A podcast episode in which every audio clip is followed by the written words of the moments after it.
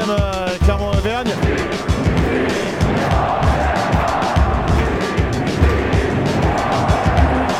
Salut et bienvenue dans l'épisode 11 de la saison 2 du podcast Ici Montferrand, le podcast qui s'intéresse à l'actualité de l'ASM avec aujourd'hui Christophe Buron, Manu Caillot et Fred Vernin. Messieurs, bonjour. Salut Martial. Martial. Alors messieurs, la question du jour, comment Franck Azema doit-il gérer le déplacement à Toulouse? Doit-il euh, envoyer du lourd sur la pelouse du champion de France ou doit-il réintégrer les mondialistes à petite dose avant la confrontation face aux Harlequins en Coupe d'Europe? Un tour de table rapide, Christophe Je dirais qu'il ne faut pas mettre tous ses œufs dans le même panier. Manu Moi, je pense oui, effectivement, il faut euh, les remettre, euh, remettre les, int- les internationaux et envoyer une, équipe solide. Euh, Il y a une Coupe d'Europe qui qui arrive très vite. Il faut se préparer avant cette échéance importante. Je suis, d'ac- je suis d'accord avec mon voisin de droite. Tu disais à petite dose, moi je dirais même à, à- à grosse dose. Alors ce, duel face aux Toulousains, bah, il le, intervient dans un contexte particulier, hein, puisque euh, donc euh, Manu euh, et Fred, vous l'avez dit, il se déroulera une semaine avant le coup d'envoi de la Coupe d'Europe face aux Harlequins. C'est en effet le contexte qui pourrait inciter le staff clermontois à, aligner une équipe qui se rapprochera très fortement de celle qui sera alignée contre le, qui jouera contre les Harlequins en suivant. Après, je pense pas que. Enfin, je pense pas. Je, je serai à la place de Franck Azema, je, je réintégrerai les internationaux selon leur, leur état de forme, selon le, le temps de jeu qu'ils ont eu pendant cette période. Donc il faut, Faut- faire du cas par cas. Il faut un peu du cas par cas et je vois plus faire du cas par cas sur, euh, sur ce match à Toulouse qui ne revêt pas un enjeu capital en termes de, de, de- de- de points, quoi, en, te- en termes de euh, bilan comptable.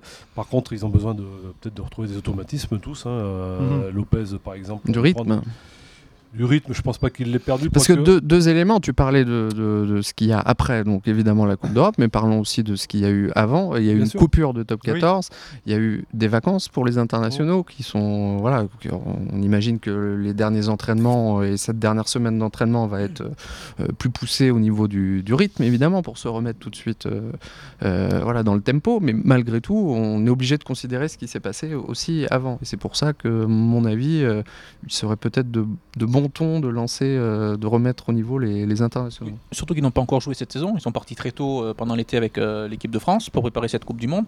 Donc du coup, Franck Aziman ne les a pas eu à disposition. Donc même si le projet de jeu n'a pas évolué, n'a pas changé côté, côté Clermontois, je pense qu'il faut quand même reprendre certains automatismes, certains joueurs qui sont arrivés, l'effectif a un petit peu bougé. Et pour rebondir ce que disait Christophe tout à l'heure, c'est qu'effectivement, il n'y a pas forcément d'enjeu sportif sur ce match. C'est pas un match à la vie et à la mort. Donc justement, à mon avis, c'est la bonne opportunité. L'occasion est belle pour, pour le staff clermontois pour relancer ces mondialistes euh, avant justement euh, cette échéance importante Alors, qui arrivera. Surtout que euh, Toulouse est dans la même, exactement dans la même situation. C'est ça qui est marrant d'ailleurs, que les deux équipes se retrouvent euh, finalement dans un contexte qui est similaire. Euh, Toulouse va retrouver ses, ses internationaux, euh, certains de ses internationaux, euh, et, et aura la Coupe d'Europe à jouer la semaine. Sauf, la sauf que le contexte est différent à Toulouse dans la mesure où le stade reçoit et qu'il y a plus la pression du résultat C'est vrai. c'est un match à pas- domicile. on peut Oui, parce qu'on va rappeler que le Stade Toulousain est 11e pour l'instant euh, au classement avec 14 points. Oui, 11e, sauf que s'ils gagnent avec le bonus, ils reviennent à- Oui, c'est vrai au c'est niveau de Clermont qui est C'est vrai quatrième. que c'est tellement serré. Ouais, ce Euh, championnat. On, ouais. on- on va tout de même rappeler, messieurs, que euh, Laidlow et Nanaï Williams ont repris l'entraînement le lundi 28 octobre dernier.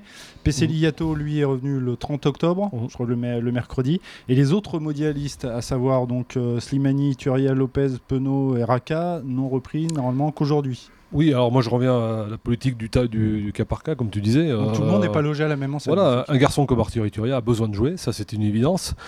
Slimani, euh, je pense qu'il peut faire le déplacement, mais bon, mieux sur le banc. euh, il a quand même pas mal joué. Penaud, euh, un peu pareil. Lopez a peut-être besoin de, de jouer. Si on considère évidemment que Lopez euh, est l'ouvreur pour euh, la réception des Harlequins, il Voilà, c'est ça.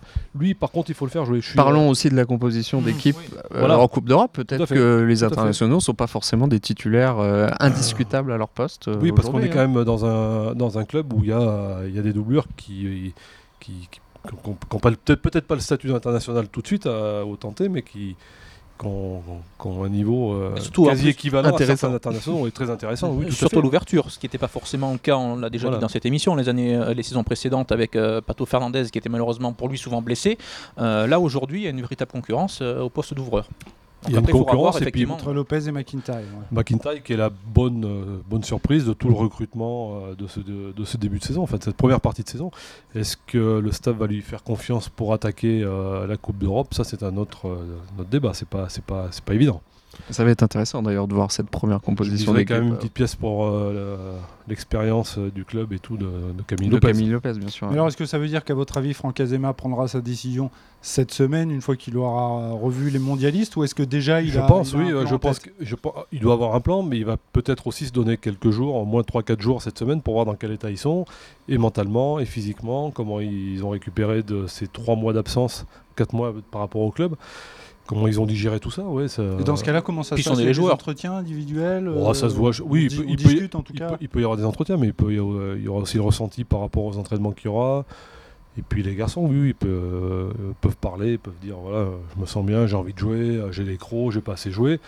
Et d'autres qui peuvent faire, euh, peuvent montrer une petite lassitude par rapport à voilà, 4 mois, c'est pas anodin quand même. euh. faut préciser qu'on a souvent, on s'est souvent amusé ici à enfiler le, le costume euh, de, de Franck Azema, qui est sans doute un petit peu trop grand pour nous, pour nos frêles Oui, épaules. oui, non, mais Euh, amis. non, ce que je voulais dire, c'est que Franck Azema s'est rarement trompé quand même sur ses choix. Euh, on a souvent parlé de ses compositions d'équipe à faire avant des grandes échéances. Faut-il euh, euh, faire tourner? Faut-il euh, mettre les titulaires? Euh, Globalement, et cette saison le prouve, je pense notamment au déplacement à Bordeaux, voilà, où il y avait une impasse très claire de fait et euh, résultat suivant avait, avait prouvé que c'était sans doute le choix, le choix payant. Euh, Franck Azema se trompe rarement. Là, même l'impasse, ça peut euh, être faite, sauf qu'il y a ce match vers le Queens qui arrive juste Oui, derrière. voilà, le contexte est Et que cher à Fred et à particulier. part, à part euh, bon, il y a- y, ce match à Toulouse et après on va rentrer dans la dans le premier très gros bloc de la Coupe d'Europe. hein. Euh, Les quatre matchs sont assez rapprochés cette année. hein. Complètement. Ouais. Euh, Il n'y a qu'un il y a qu'un match de, coupe de, Oui, de top débute un peu 14. plus tard, ouais. Ça débute plus tard. Au- avant, il y avait au moins un mois entre d'écart entre la deuxième et troisième journée. Là, il n'y a qu'une semaine. Il y aura juste la réception d'agents et après on Et replonge. une poule, euh, une poule assez dense en plus. Une poule où, dense, homogène. où, évidemment, il faut gagner les matchs à domicile. Ah, et donc ça va on- être compliqué, ouais, donc ouais. l'ASM commence à domicile. premier donc, match, ce sera à euh, domicile. Contre voilà. l'Air Le Queen ce samedi. ouais. Le samedi 16 C'est euh, euh, six journées, hein, donc euh, forcément, euh, mais il faut pas traîner en route. Mm. euh, Faut pas se rater. et en plus, avec ce premier match à domicile, qui, voilà, avec la pression qu'on connaît, euh, donc c'est pour ça, à mon avis, le match de Toulouse offre une bonne répétition. D'ailleurs, euh, la Coupe du Monde a aussi un impact, on ne l'a pas précisé, mais pour les, les futurs adversaires européens de, de, de l'ASM, je pense aux, aux Harlequins et surtout aux Saracens. Euh, ah mais non, je dis une bêtise, qui sont pas. Non, non, Non, non, euh, c'est Baf. Euh, pour, Baf, euh, pardon. Oui, D'autres échéances, enfin, pour oui, oui, oui, et, et- et- et de base, chacun a des, a des internationaux. Pas beaucoup, qui, quand même, hein, c'est pas- ils, ont, ils en ont trois, si je dis Je pense que l'équipe qui doit se frotter les mains aujourd'hui, c'est c'est le. Racing. C'est le Racing qui va attaquer au Saracens, euh, je crois, il me semble, ouais, sa, sa Coupe d'Europe. Il y Euh, avait, les Saracens, euh, ils sont impactés. Il y avait euh, 8 joueurs, je crois, dans les D'accord. 23 huit joueurs- finalistes. huit joueurs qui étaient sur la, Euh, sur le, euh, sur la Ça, feuille de match. sur la feuille de débat. finale. Si, si- si je vous suis, donc ça veut dire que Franck Azema euh, ne lancera pas un joueur euh, directement en Coupe d'Europe euh, sans passer par la case Toulouse. Bah, pas un joueur. Pas un euh, mondialiste. en- pas enfin, un- mondialiste, ça va être compliqué. Moi, je pensais par exemple à Yato. euh, Yato, il, il a le profil pour, euh, pour débuter à Toulouse. Il, est- il- il a arrêté sa Coupe du Monde il y a maintenant. Quoi, il y a trois semaines Ouais, même plus que ça. Ouais, Ouais, pas trois, loin. Trois semaines.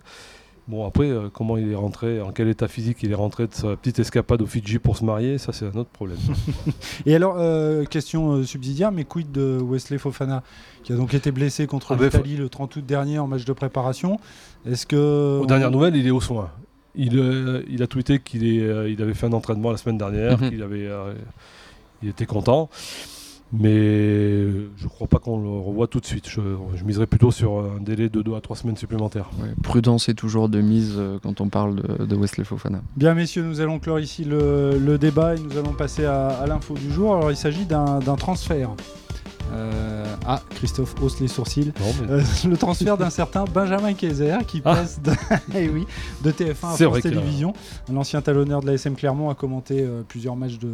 Coupe du Monde hein, qui vient de s'achever par la victoire donc, de l'Afrique du Sud et il a séduit la direction de France Télévisions qui a donc décidé de l'intégrer à, à sa team rugby auprès d'un certain Dimitri Yachvili qui lui aussi officiait sur, sur TF1. On en a déjà parlé mais ça c'est une bonne pioche. hein. c'est pas une surprise? Non. On a eu l'occasion de dire qu'il s'était, il s'était révélé à ce, à ce nouveau job pour lui. Euh, Tout, on a- tout le monde lui prédisait ce, Oui, ce- on a- on ce- avait cette après-carrière Oui, quand mais il même. fallait, euh, euh, on avait pas. Il fallait, oui, tout à fait, il fallait transformer l'essai, il fallait qu'il qu'il prouve qu'il euh, ses, prédispositions étaient compatibles avec. mais je trouve que par rapport à une chaîne grand public comme il a vraiment un, discours pédagogique, il a un mm. commentaire qui est pédagogique, qui reste naturel, tout à fait, qui est fluide et qui, tout en gardant oui, une certaine expertise évidemment, un côté, passionné, un côté passionné et puis là pour l'expertise il l'avait, ça on le savait, il connaît les règles. Euh, et, le, choix de, France Télévisions est assez naturel parce qu'il aurait pu euh, évidemment il était convoité on le sait par, euh, par Canal sauf que Canal ça vous oblige à être là sans doute tous les week-ends ou pas loin ah évidemment avec le avec le championnat. Et lui on sait qu'il a ses études en Angleterre notamment. Il a tout un tas de, choses. Je pense que le, calendrier est un petit peu moins exigeant même pour un consultant le calendrier est moins exigeant pour, voilà. le mieux ça aurait été de rester sur TF1 et de faire la Coupe du Monde tous les 4 ans mais là On verra en 2023. Ça rapporte moins. Allez, vous écoutez ici Montferrand, le podcast qui s'intéresse à l'actualité de la SM Clermont. Dans quelques minutes, le quiz, messieurs. Mais tout de suite, c'est l'heure des tops et des flops. Ton top, Christophe, s'il te plaît. mon top, c'est la mêlée sud-africaine, qui m'a bien fait plaisir parce que ça prouve que ce sport. Euh, reste sur des bases et des fondamentaux qui étaient soi-disant un petit peu en danger avec les nouvelles règles. C'est vrai qu'on se posait des questions. Là. Je crois que la règle de la mêlée a évolué euh, entre 3 et 4 fois de ces 10 dernières années. Mais ça prouve que c'est une phase de conquête qui a une importance énorme. Et elle tient aussi beaucoup, et je tiens à le souligner, à la façon dont elle est arbitrée. On sait par exemple qu'un Nigel Owen, c'est moins enclin à arbitrer ce qu'on appelle arbitrer les mêlées, c'est-à-dire être. Euh, il laisse jouer. Il laisse plus jouer. Et Jérôme Garcès a été, a été plutôt euh, strict et cohérent là-dessus. Il a, il a, vraiment sanctionné l'équipe qui subissait en mêlée. Mhm. Juste une petite parenthèse, on aurait certains auraient aimé qu'il arbitre de la même façon la finale du top 14. voilà, la balle à gauche. Je sais pas. Allez, ton top, ah, euh, Manu, s'il te plaît. Euh, je vais parler du Stade Aurillacois. Ça va faire plaisir à nos collègues euh, Jean-François Nouniez et Vincent Balmis. Mais ils ont gagné avec le bonus contre Provence vendredi soir. Une victoire importante, surtout quand on voit les résultats des autres équipes en bas du classement. elle était primordiale, cette victoire, pour les Cantaliens qui étaient avant-dernier avant, cette, avant cette journée. Et voilà, malgré des conditions compliquées, ben, ils ont su bâtir leur euh, victoire petit à petit en allant chercher ce bonus lors des 20 dernières minutes. Je crois qu'ils marquent les trois essais entre la 60e et la, et la 80e. Donc euh, voilà, 5 points qui font du bien. Et ce Avant un gros déplacement. Voilà, euh, d'aller enchaîner avec ce déplacement face à notre concurrent là, pour, pour le maintien. Valence Roman vendredi et après avoir gagné à Rouen ce serait bien de faire le doublé très cher voilà et qui a gagné en plus ce week-end effectivement qui a battu Soyo et ce serait bien de pouvoir battre l'autre promu Valence Roman Fred ton top alors mon top, c'est Sia Colissi. Bon, c'est pas très original euh, après, après une finale de Coupe du Monde. Euh, euh, saluer le capitaine qui a soulevé la coupe, mais c'est la belle histoire. Hein. c'est la belle histoire, voilà, de, de donc de ce premier capitaine noir de l'équipe sud-africaine. Alors, je, je, déteste quand on fait ces raccourcis là en général, sauf que s'il y a un pays où, où ça a quand même une importance très symbolique, c'est bien l'Afrique du Sud. Je pense que oui, une signification. Je pense que même nous, on la mesure pas en tant que, en tant que Français, en tant qu'Européen, on la mesure pas euh, suffisamment, mais en Afrique du Sud, c'est quelque chose euh, de, de, considérable. Il a une histoire particulière, son parcours, il parlait pas anglais jusqu'à l'âge de 12 ans. Voilà, il a, le, rugby l'a mené à un parcours de vie qui est, qui est, assez extraordinaire. Et voilà, ce, cette apothéose qu'on a connu euh, qu'on a connu samedi est une, une magnifique histoire. On fera sûrement quelque chose. Certainement. on peut s'y attendre. ton flop, Christophe? Mais mon flop, il, il a trait à une information c'est pas une, enfin, c'est une information qui est un peu confirmée par nos confrères du milieu olympique euh, ce matin, qui avait fuité un petit peu au printemps. C'est euh, l'arrivée d'un fonds d'investissement américain qui s'appelle CVC Capital mm. Partners, qui est en train d'acheter par appartement le rugby euh, européen, le rugby professionnel, et c'est, clairement un danger pour la, la visibilité du rugby, alors qu'il Évidemment, on va voir arriver peut-être des sommes euh, considérables qui vont se rapprocher de plus en plus du foot. Mais on parle de, de Coupe d'Europe menacée, de, de ligues fermées, euh, qui sont des dangers potentiels qui peuvent mettre en péril les bases même de ce sport. Et notamment, si, bon, pour l'instant, il ne s'intéresserait pas au top 14, mais s'il venait à acheter euh, une compétition comme celle-ci, il y a certains clubs qui auraient du souci à se faire.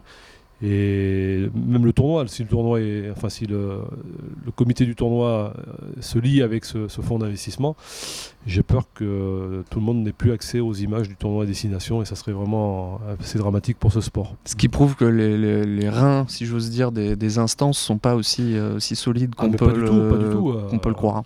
Il y a beaucoup de, il y a, beaucoup de fédérations qui sont économiquement très très faibles, hein, qui, sont, qui, ont de grosses difficultés. Hein. Et euh, évidemment, de voir arriver des millions, voire des milliards par. euh, Donc il risque fort de répondre aux sirènes de, C'est ça. Ce qu'il y a à craindre. des- de la monnaie sonnée et euh, trébuchant. Comment on dit déjà Euh, Sonnante et trébuchante. Sonnante et trébuchante. Je vais y arriver. Allez, il va être temps qu'on arrête.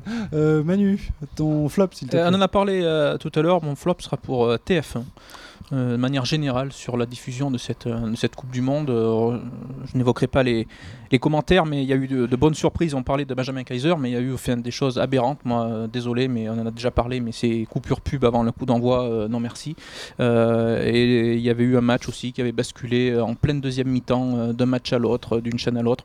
Donc euh, C'est- voilà. c'est vrai que c'est violent là d'avoir le God Save the Queen, euh, d'avoir les poils qui se dressent et puis euh, d'avoir la pub pour le, le papier toilette dans la foulée, c'est euh, effectivement un petit peu vrai. délicat. Mais encore oui, une mais- fois, on parlait de l'argent euh, à l'instant avec, avec business Christophe. business, mon frère. Euh, voilà, il faut, Remplir les caisses. il faut rentabiliser, mais malheureusement, euh, bah, c'est le téléspectateur qui en pâtit. Mais- après, euh, mais ils n'ont pas rentabilisé parce que visiblement voilà. ils ont perdu de TF1, l'argent. C'est pas rentable.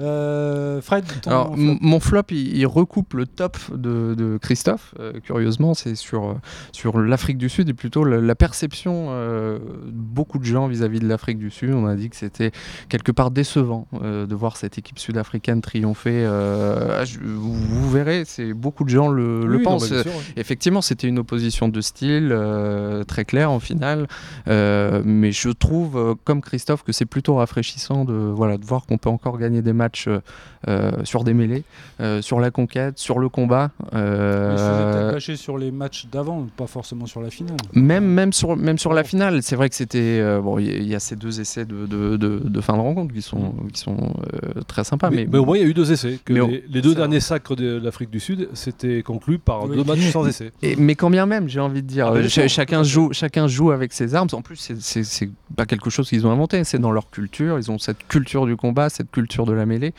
Euh, moi, je trouve ça euh, plutôt rafraîchissant et je trouve ça très bon aussi pour ce sport. Les, les racines de ce sport, c'est aussi, euh, c'est aussi tout ça.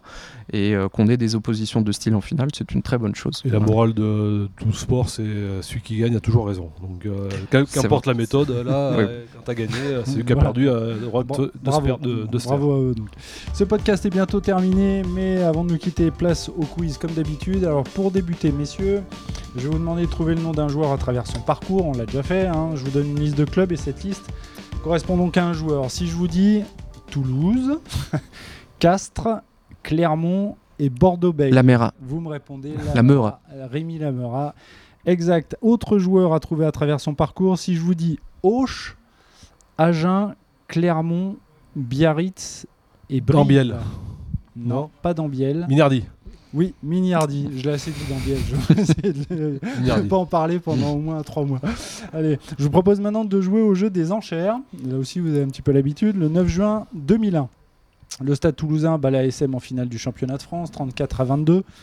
Combien de joueurs de l'ASM qui figurent sur la feuille de match J'ai bien dit la feuille de match, vous êtes capable de me citer. Il y en a donc 22. Euh, pas de nom pour l'instant. hein. Vous me dites chacun votre tour euh, combien de noms vous êtes capable de me citer. Celui qui gagne les enchères pourra donc se lancer. Euh, Fred, combien Oh, de je joueurs commence tu à peux me- 4. hein. Tu commences à 4 4 sur 22. Manu. Ah, c'est, pardon, c'est, c'est, le- c'est pas le 15, c'est le, les 20, Euh, les- les- oui, oui, le, sur la le feuille groupe entier, la feuille de Ouais, match. C'est vrai que la, la dernière fois, j'avais demandé euh, euh, les 15, je crois, mais là, c'est les, les 22. Donc, euh, Je veux dire compris- 21. Alors, non, je plaisante. Non, je reste, je reste, je reste sur y 4 pour compris- l'instant. Y compris feuille, euh, feuille de match. Donc, 4, Non, je laisse. tu laisses. 10 Christophe 10 Oh là là, quel panache Ah, tout de suite Ah bah je suis dans le panache. Je pensais qu'il y aurait un peu de Ouais, ouais, ping-pong, ouais, moi mais aussi, euh, à, à cinq 10, trucs. Ah bah, euh, je barre, bon, euh, je, je laisse. Fred, je tu- laisse. Ah, tu laisses. Tu Non, laisses. je laisse. Bon, euh, tu étais à la finale de 2001 je crois, oui. Ah ouais, ouais. Alors, vas-y, 10, donc j'ai la liste. Bon, je vais dire Pedrosa. Alors, Pedrosa, c'est bon. Donc, 1, Je dirais Galasso. Galasso, 2, Je dirais Tolofua. Tolofua, bon, il a déjà la première ligne, donc 3. Il en reste 7. Je dirais À Eric trouver. Lecomte. Eric Lecomte, ça fait 4. Je dirais Olivier Magne. Olivier Magne, ça fait 5. Je dirais Selborn Boom? C'est le Bornboom. Alors là, je- oui, effectivement. Ça fait Bravo, Peut-être Alex Hautebert. Il en reste 4. Audebert est également de cette finale. Alejandro Ça Troncon? fait 7. Troncon, euh, 2000 mêlées, donc euh, ça fait 8. Il en reste 2. Sébastien Viers. Sébastien Viars, qui était sur euh, le, le banc. Sur le banc. Oui. Mais ça compte, ça compte. Ça Donc il en reste un. Il en reste un. euh, je vous le fais. euh, Ah, quand même. Johnny Ngomo? Oui, celui-là, oui, oui, oui. Sinon, bah. Il y en a un facile, il y en a un facile quand même. Rougerie, bah voilà, mais je garde. Voilà, je- Nado, Marceau, euh, Nado, Gou- Rougerie, euh, Eric Nicole. Eric était Nicole le qui était sur le banc, c'était son. Et ben c'est parfait. Donc euh, les 10 euh, sont, sont là. Allez, on termine avec une dernière question. Pour terminer, je vais vous demander de trouver le nom d'un joueur à travers son CV. On n'a pas de charade là cette semaine, je suis Non, déçu. non, je- là. j'étais pas- pas, inspiré. Euh, je suis né le 30 mai 1972. J'évolue au poste de pilier. Je compte 13 sélections en équipe de France de 1997 à 1999. J'ai disputé mon premier match avec les Bleus le 22 octobre 97 face à l'Italie. Formé à Béziers, j'ai posé mes valises à Clermont en 2003 C'est pas après avoir ça. gagné la Coupe d'Europe avec le Stade Toulousain. Bravo. Bravo, Cédric Manu. Soulette. Stan. Bravo Manu. Bravo. Bravo, et il avait gagné contre euh, Perpignan, si je dis pas de bêtises. En 2003. Finale de, de- de Coupe d'Europe. C'est ça. C'est le jour où Guinoves s'est retrouvé en prison. Ah oui, Ah c'est oui, vrai, c'est vrai la- que les c'est- fameuses photos. C'est vrai que c'était en Angleterre, c'est ça? Il s'est fait C'était embarquer? à- Édimbourg, non? Ou Lansdowne Road Je me souviens plus. Enfin, bref, mais il s'est Ouais. ressorti sur Twitter récemment. Messieurs, en tout cas, merci beaucoup. C'est maintenant terminé ce, ce podcast. Vous pouvez télécharger cet épisode sur les différentes plateformes. Vous pouvez aussi nous suivre sur les réseaux sociaux et sur notre chaîne YouTube. Messieurs, merci beaucoup. Et à Merci, prochain. Merci. Salut. À bientôt.